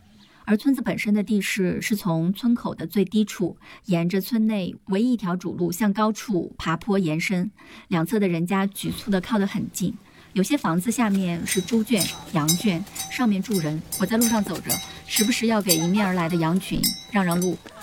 整个村子的外立面被修缮一新，家家都是淡鹅黄色的院墙，掩映在周边的山谷里，让这里看起来还有点别致古朴。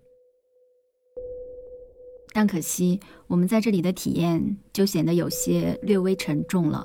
还是回到村口的那块牌楼，它的左侧就是咖啡林，像极了一片果树园，沿着村子向左前方延伸。这里的咖啡很多都是当年那棵古树的后代，最珍贵的二十几棵老树还被挂牌保护了起来，被分配给不同的农户家。但从这些树木的生长情况来看，似乎不像是被精心照料的样子。随后，我们拜访了几位村民，言语之间能感受到，我们拜访的这几位相互之间似乎也并不融洽，对咖啡也存在着不同程度的失望。比如下面这位，曾经也做过村里代收咖啡鲜果的生意。我们的交谈里其实有很多沉默的瞬间，偶尔还会有些许尴尬。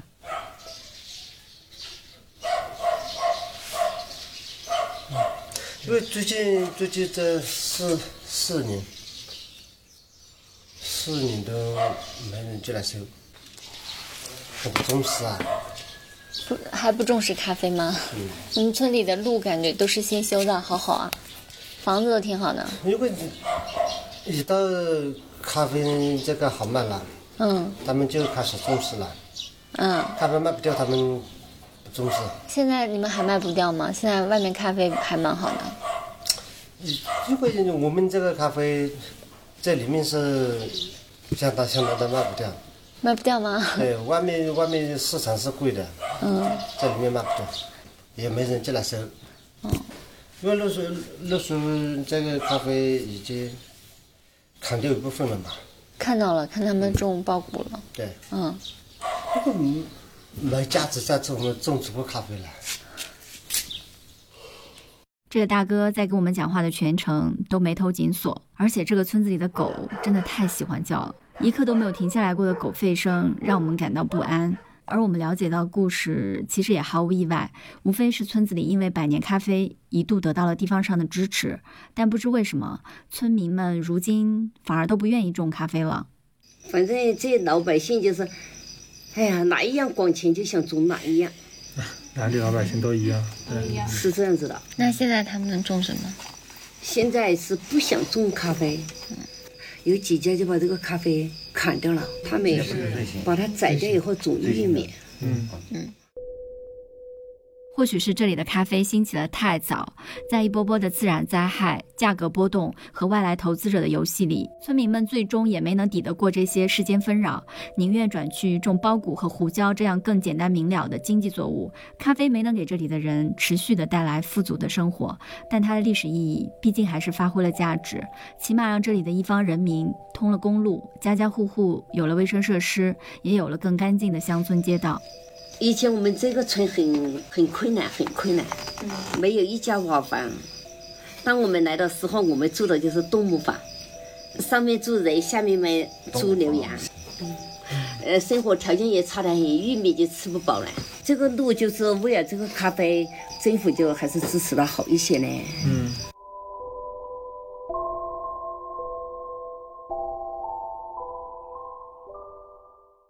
提起云南以咖啡闻名的村落，不得不说位于保山市怒江坝镇的新寨村。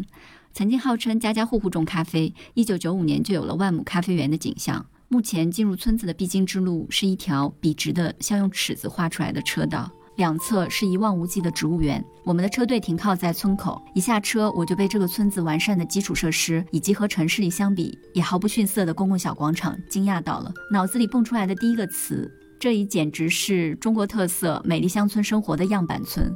实际上，它还真的是。十年前，它是官方认证的中国咖啡第一村。千余万元的重建资金落地新寨村，把这里打造成了乡村振兴工作的样本。除了有地方的大力支持，这里还有一位被称为“咖啡村书记”的王家伟，在这个有七十年咖啡种植历史的村子，带大家从散户种植转向咖啡产业化的道路，顺带搞三产融合，招商引资，做咖啡文旅。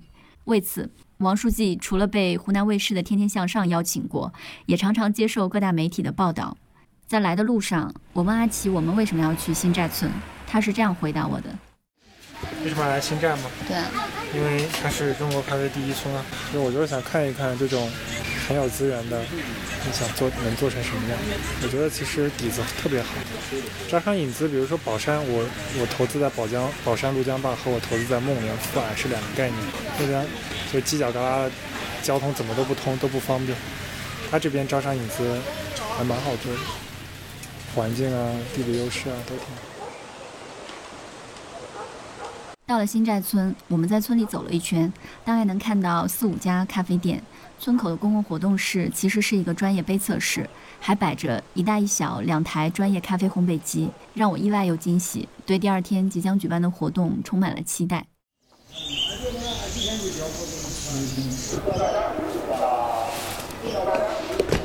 这是王书记从村广播室喊话，叫村民来参加活动喝咖啡。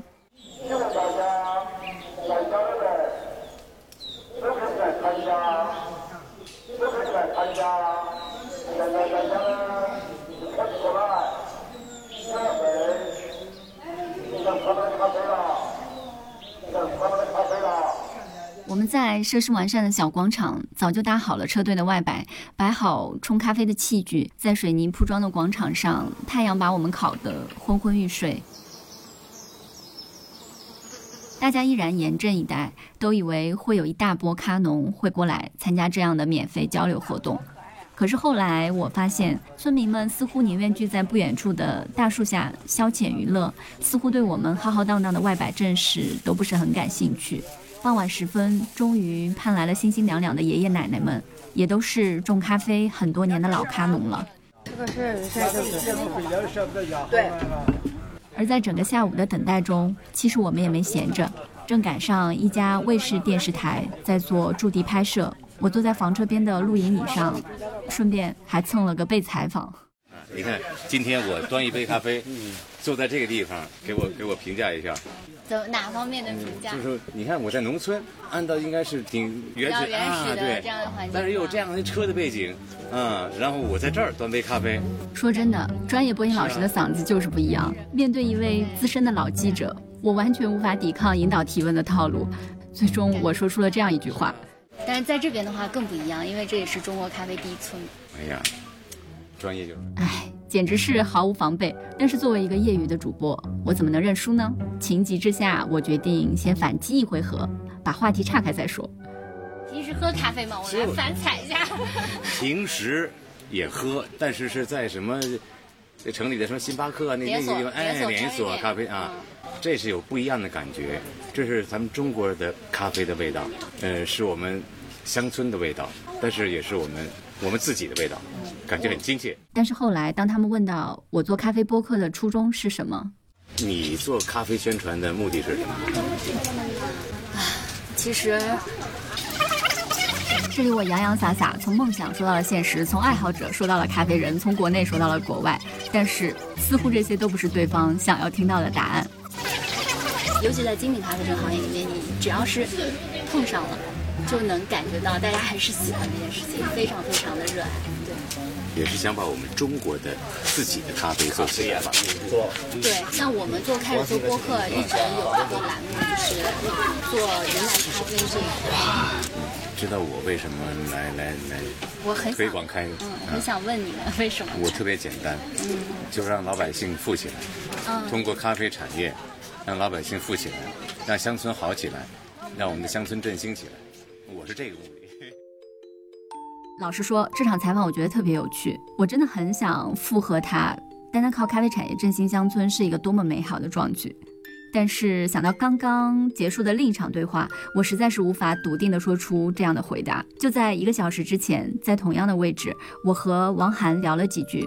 王涵是王书记的儿子，九零后，也是我在村里见到为数不多还对咖啡感兴趣的年轻人。原本在城市里工作的他，一九年回到新寨村，也真心想传承爸爸的衣钵，继续带大家把咖啡产业做大。这一天负责热情对接我们一行人的也是他。但是我很好奇，为什么在这样的活动上没有怎么见到年轻人？年轻人几乎剩，我就没看到几个。我我同龄的可能有。四五个吧，反正很少。他们是这样，其实我们这边年轻人都是到外地打工，要不就是那种来钱比较快的。就比如说我们这边有一群人，其实就比我年龄大的，他们就是做什么呢？水果蔬蔬菜，特别蔬菜。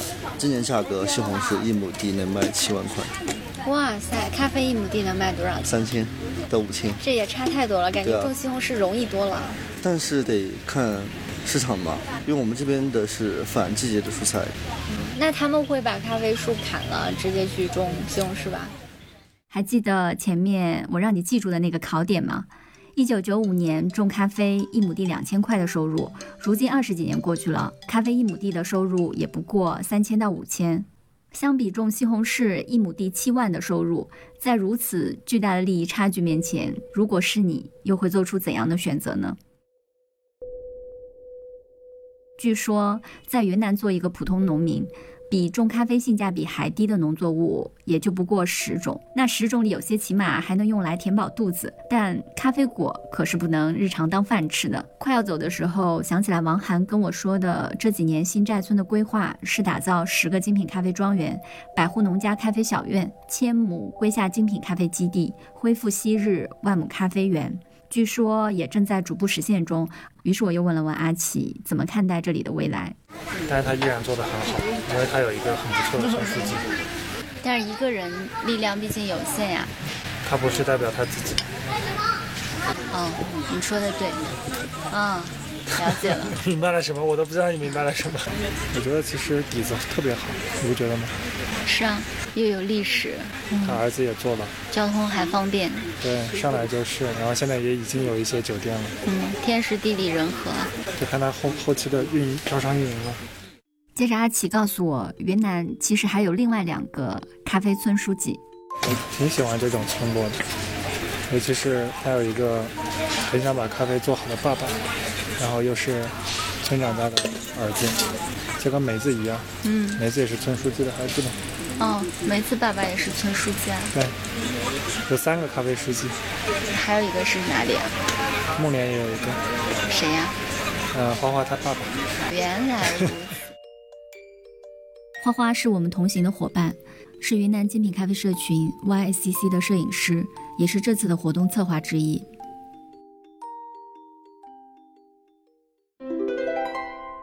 每次我们从一些咖啡庄园离开，大家总会感叹种咖啡太难了。除了投入产出比过低的现实，原生在非洲原始森林里的咖啡树，想要长得好，往往都被种在最难到达的高海拔山坡上。越原始险峻的山间，种着越优质稀有的品种。整整一个月的公路旅行里，我们在云南境内的山间穿梭，我第一次真正感受到基建狂魔的含义。但有些路终究是基建狂魔也修不到的，那就是通向咖啡地的路。不信的话，一起陪我们下个山吧。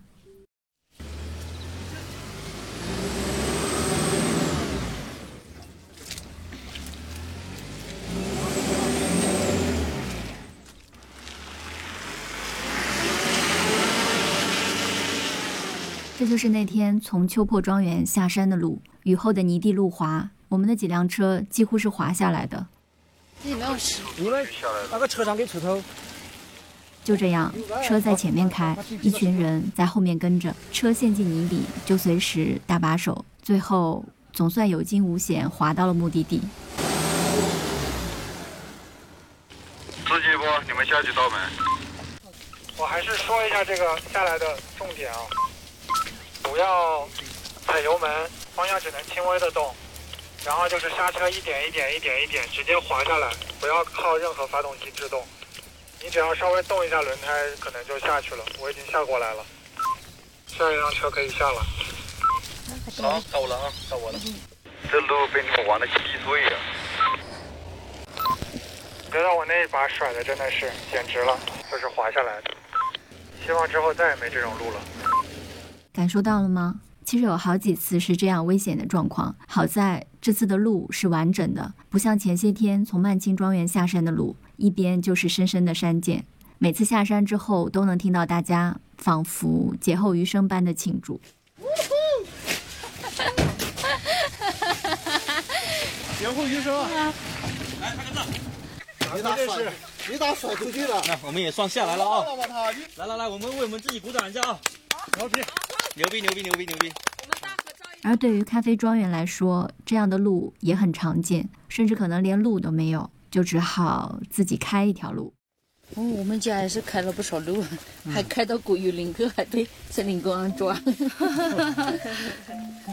那个路路啊，绕绕绕。这是梦莲芒掌咖啡厂的庄园主李姐。这次路上和我们同行的还有其他几位来自梦莲的庄园主姐姐们。李姐是这一车的司机。不管是搭帐篷、风餐露宿，还是星夜兼程开车赶路，姐姐们不仅巾帼不让须眉，还能苦中作乐，享受这样的旅途生活。用李姐的话说，这些和平常在家做的事比起来，可轻松多了。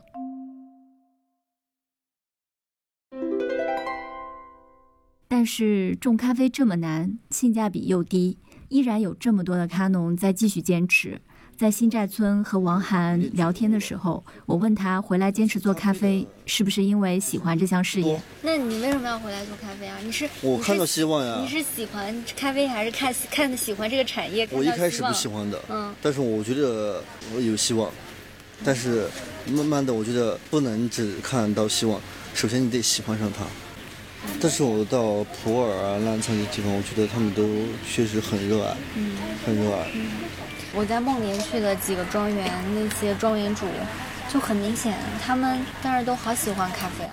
对对对。他们真的好喜欢，觉得做这个事情太有意思了。我觉得那边的人的态度很乐观，哇，那种有说有笑，那种热爱。他说的没错，孟连的庄园主姐姐们对咖啡的热爱真的是溢于言表。想起路上我跟芒长咖啡的李姐开玩笑说，叫他别种咖啡了，改种茶叶吧。他说：“那我就认识不到你们这些有意思的人了。”同样是梦莲高三林庄园的咪姐，当提起对咖啡的感情，一路上我总是能听到她这样讲：“咖啡是苦咖啡，一旦你要去经营这咖啡，你就很喜欢它，放不下它。从我开始做咖啡，我都一直很喜欢它，都。”越近越深，越近越深，越很喜欢它，放不下它，很爱他，多苦多累都要坚持。你爱上他了，就放不下他了，越爱越深。还有归本种植园的天才哥，正好花花和他聊天的时候，我听到了这些。他们这边义务就是提到这边都是茶，基本上都是。对啊，那你怎么做他们的工作呢？这个茶的收入就是更高啊。自己做，我们两个像像那个黄老老老水牛一样，任劳任怨的做。哎，真的是我们两个做起来的。嗯。就真的是从从零做起。嗯。还会继续做，对，因为因为热爱。故事讲到了这里，快到尾声了。还记得慢老江边那个还没讲完的结局吗？一二年的时候，沈居龙开始。我们还在现场的时候，我就这样问了阿奇。他们现在就是大家就散掉了。他们的开始还在做。其实这些人都还在做咖啡，像石头他们都还在做，而而且都还能采访得到。我我一直有一种感觉，就是一很想做，是我觉得热爱这种东西不一定会随着时间的消退而消退，可能只是被淹没了。像之前有一个那个参差咖啡的一个烘焙师，嗯，他现在还在做咖啡，他也差不多是十年之前，就当时带了他两个巴西的朋友在这边给卡农做杯测会，做了一个。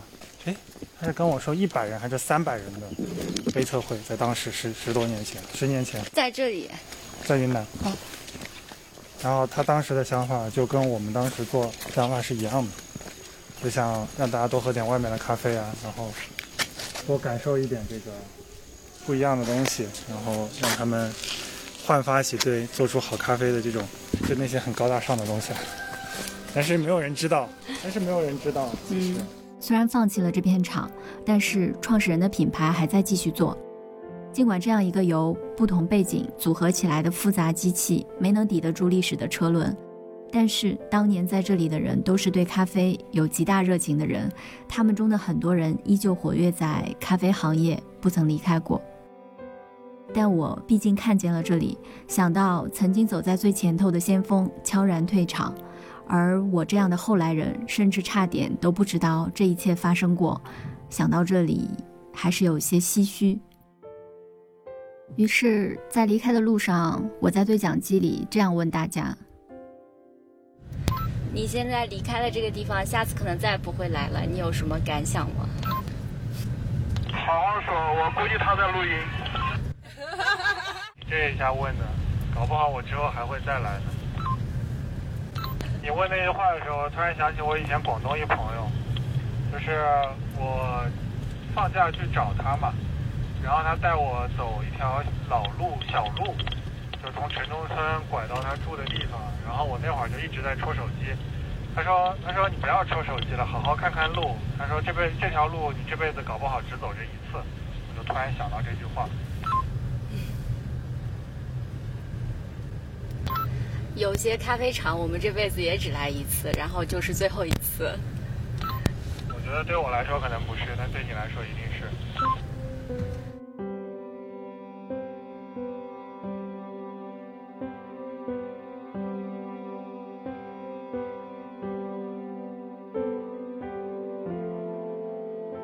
这就是用云南咖啡公路旅行的碎片编织成的一个关于云南咖啡的故事。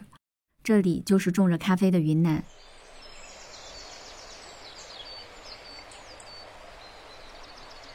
咖啡在这里生根落地的时间很长，但规模化种植的时间还很短。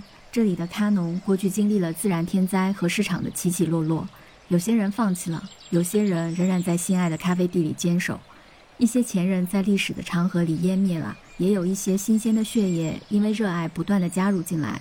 不全都是媒体出卖情怀的满满励志故事，也不全是自媒体唱衰的黑暗。它就像是你身边的每一个普通的故事，有积极的，也有负面的。一千个踏上这片土地的人，都会有一千个对云南咖啡的判断。但是，只要真正走上山，踏进咖啡地里的人，都会感叹：种咖啡。真的是太难了，但是依然挡不住有热情的人们在努力让云南咖啡慢慢变好。很遗憾，这个声音纪录片里没有出现更多个体咖农的声音，他们的声音真的很难被采集到，因为他们中的大多数就和千千万万的农民一样，一言不发的在自己的土地上耕种。对于这个变化万千的世界，除了日复一日的劳作，他们又有能力改变什么呢？还有些是不通汉话的少数民族，而我们唯一能听懂的是他们的歌声。喝咖啡喽！